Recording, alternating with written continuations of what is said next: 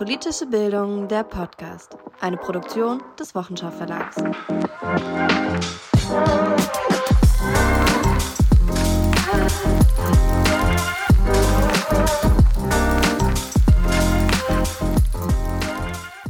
Herzlich willkommen zur neuen Folge Politische Bildung, der Podcast. In dieser Episode haben wir das große Vergnügen, uns mit der Autorin und Professorin für Friedens- und Konfliktforschung Hanne-Margrit Birkenbach zu unterhalten. Wir widmen uns ihrem Buch Friedenslogik verstehen, das sich mit der Konzeption des Friedens und seiner Anwendung in einer politisierten und globalisierten Welt befasst. In Friedenslogik verstehen beschreibt Birkenbach die Grundlagen des friedenslogischen Diskurses und erklärt, wie ein gewaltfreier Konfliktaustrag unter den Bedingungen unserer Zeit möglich ist ohne dass er mit dem Streben nach Sicherheit kollidiert.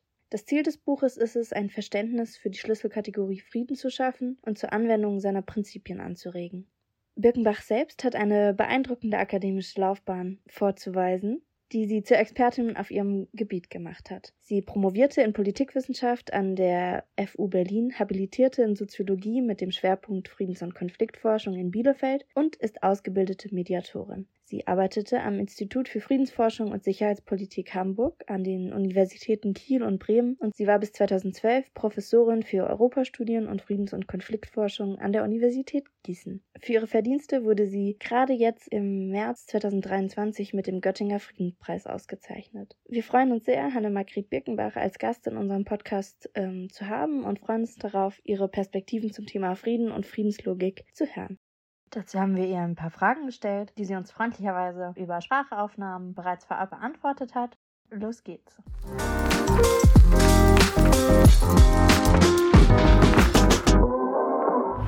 Liebe Frau Birkenbach, könnten Sie sich einmal kurz ähm, selbst vorstellen und uns erzählen, wie Sie dazu kamen, den Band Friedenslogik verstehen zu verfassen? Ich bin Sozialwissenschaftlerin. Mein Schwerpunkt war immer die Friedens- und Konfliktforschung.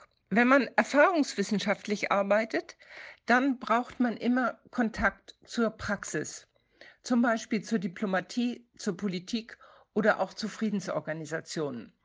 1998 haben sich einige Praktikerinnen und Wissenschaftlerinnen in einem Netzwerk zusammengeschlossen. Es nennt sich Plattform zivile Konfliktbearbeitung. Und hier entstand die Frage, woher wissen wir eigentlich, dass unsere Arbeit tatsächlich Frieden fördert? Diese Frage hat mich sehr beschäftigt. Sie gab den Anstoß, weiter zu fragen. Was kann man aus wissenschaftlicher Sicht darüber sagen, was Frieden in der heutigen Welt bedeutet und was man tun kann, damit Frieden möglich wird? Und dann hat ein Kollege gesagt, du musst das aufschreiben. Und so ist das Buch entstanden.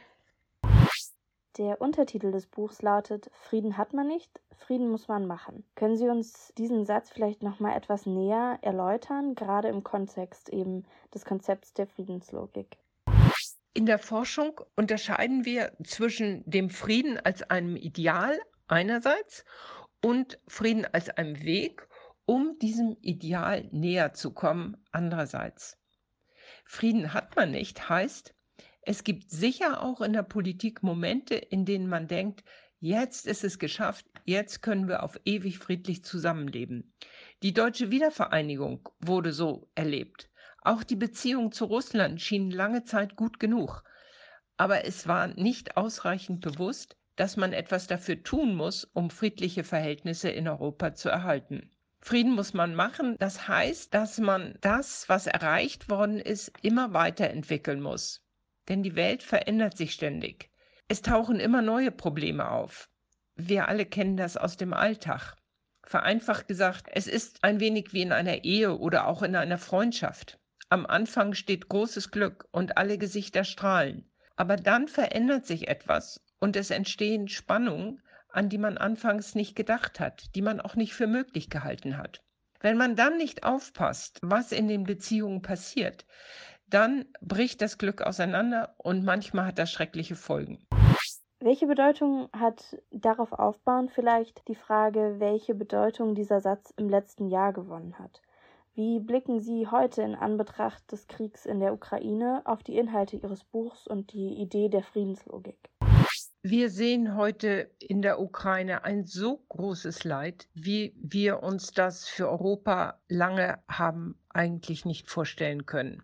In dem Buch habe ich mich auf Fallbeispiele konzentriert, in denen eine Friedensentwicklung gelungen ist.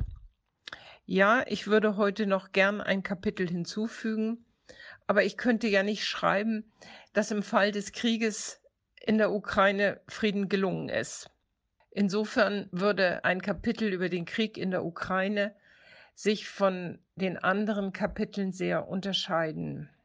Ich würde heute etwas darüber schreiben, was man jetzt trotz des Krieges aus friedenslogischer Sicht tun kann, damit Frieden langfristig in der Ukraine und in Europa neu entstehen kann.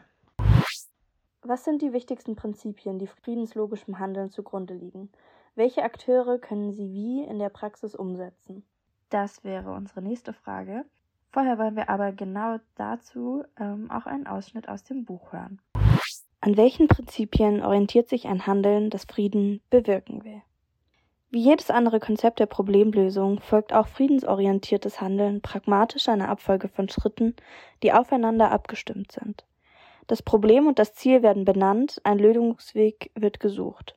Hilfsmittel werden bereitgelegt, Hindernisse überwunden und im Fall eines Misserfolgs wird überlegt, was bei jedem Schritt verbessert werden kann, während ein neuer Anlauf geplant wird. Fünf Prinzipien ergeben zusammen einen Leitfaden für friedenspolitisches Handeln.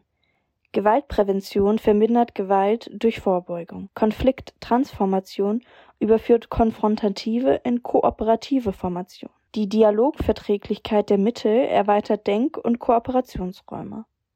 Normorientierte Interessenentwicklung verknüpft die Ethik des Friedens mit den Anwendungsbedingungen in der Wirklichkeit.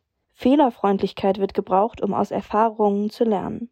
Diese Prinzipien ergeben eine methodische Anleitung, wie nach heutigem Wissensstand Lösungen für konkrete Friedensprobleme gefunden werden können. Nicht jedoch, welche Lösungen gefunden werden. Die Methode grenzt zwar das Spektrum ein, so schließt es Kriegführung ebenso aus wie Gewaltanwendung zu erzieherischen Zwecken. Aber darüber, welche Lösungen tatsächlich zustande kommen, entscheidet nicht die Methode. Darüber entscheiden die im konkreten Fall beteiligten Akteure vor dem Hintergrund ihrer Interessen, Einsichten, Ressourcen und ihrer Fähigkeiten aufeinander Rücksicht zu nehmen und sich miteinander zu verständigen. Es gibt fünf grundlegende Prinzipien, aber ich nenne nur drei. Das erste Prinzip ist Gewaltprävention, Vorbeugung. Es bedeutet, man muss alles tun, um Gewalt zu verhindern. Und wo sie doch geschieht, muss man sie vermindern, muss man sie bremsen.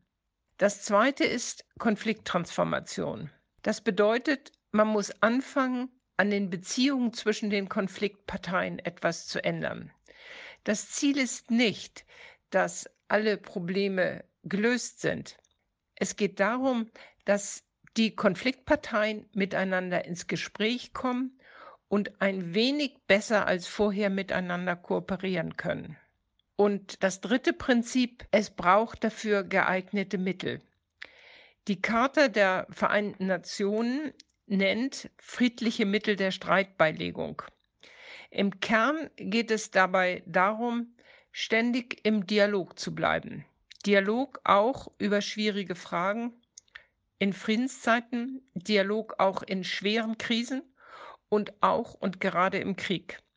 Denn nur dadurch erweitert sich der Blick dafür, was zu tun ist, um Lösungen zu finden. Sie fragen zu Recht, wer kann das machen? Im Prinzip kann es jeder.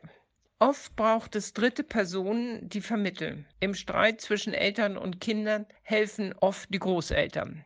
Bei großen Konflikten mit internationaler Beteiligung hat sich gezeigt, Friedensbemühungen sind dann am ehesten erfolgreich, wenn Akteure aus der Politik, also Staaten und aus der Diplomatie und aus der Zivilgesellschaft zusammenwirken und sich abstimmen. Solche Akteure haben jeweils eigene Methoden und eigene Zugänge zu den Menschen und zu den Institutionen. Wichtig ist, dass sie ihre Ansätze aufeinander abstimmen und ständig auch miteinander kommunizieren. Sie haben vergangene Woche den Göttinger Friedenspreis 2023 erhalten. Wie empfinden Sie diese Auszeichnung und was bedeutet sie für Sie? Ja, diese Entscheidung hat mich zuerst vollkommen überrascht. Aber nun freue ich mich über eine so große Anerkennung. Der Preis wird ja schon seit 1999 jedes Jahr verliehen und ich bin nun die Nummer 25 in einer Reihe von großartigen Menschen aus der Wissenschaft und aus der Praxis. So ein Preis verpflichtet natürlich auch an der Sache des Friedens dran zu bleiben. Als Podcast für politische Bildung geht es uns immer auch um Vermittlung und Didaktik. Krieg und Frieden, das sind sicherlich keine simplen oder unverfänglichen Themen für den Politikunterricht oder die außerschulische politische Bildung. Was empfehlen Sie Lehrkräften, die das Thema behandeln möchten? Es gibt inzwischen hervorragende Materialien zur Friedensbildung. In Baden-Württemberg steht das Thema Friedenslogik ja inzwischen sogar im Lehrplan. Dennoch muss man wissen, vielen Menschen scheint das Thema Frieden sehr schwierig. Und da stellt sich immer die Frage, wie kann man den Zugang erleichtern? In der Friedensbildung arbeitet man heute erfahrungsnah und man arbeitet so, dass Teilnehmende sich als selbstwirksam erleben können. Man macht zum Beispiel kleine Projekte. Deswegen ist es so notwendig, immer Brücken zu bauen.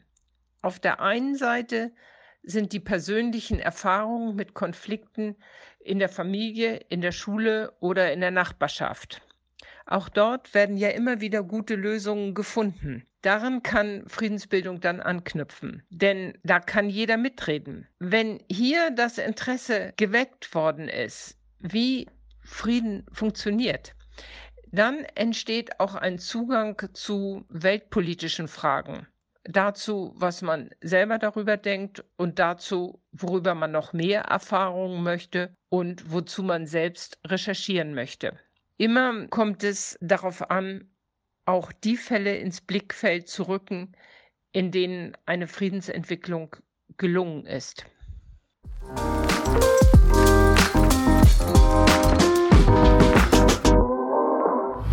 Das war unsere heutige Episode mit Hanne-Margret Birkenbach zu ihrem Buch Friedenslogik verstehen. Das Buch und auch ein paar weitere Empfehlungen verlinke ich euch in den Show Notes. Wir hoffen, ihr konntet aus diesem Gespräch neue Erkenntnisse gewinnen und wenn euch diese Episode gefallen hat, dann abonniert doch vielleicht unseren Podcast und verpasst keine zukünftigen Folgen mehr. Wir freuen uns immer über Feedback, Anregungen und Themenvorschläge. Besucht gerne unsere Website wochenschau-verlag.de slash podcast. Dort könnt ihr uns kontaktieren oder auch auf unseren Social-Media-Kanälen bei Twitter, Facebook und Instagram. Vielen Dank fürs Zuhören und bis zum nächsten Mal. Politische Bildung, der Podcast, ist eine Produktion des Wochenschau Verlags. Alle genannten Bücher und Zeitschriften gibt's bei uns im Shop unter wochenschau-verlag.de. Wir freuen uns über Feedback und Austausch auf Facebook, Twitter und Instagram.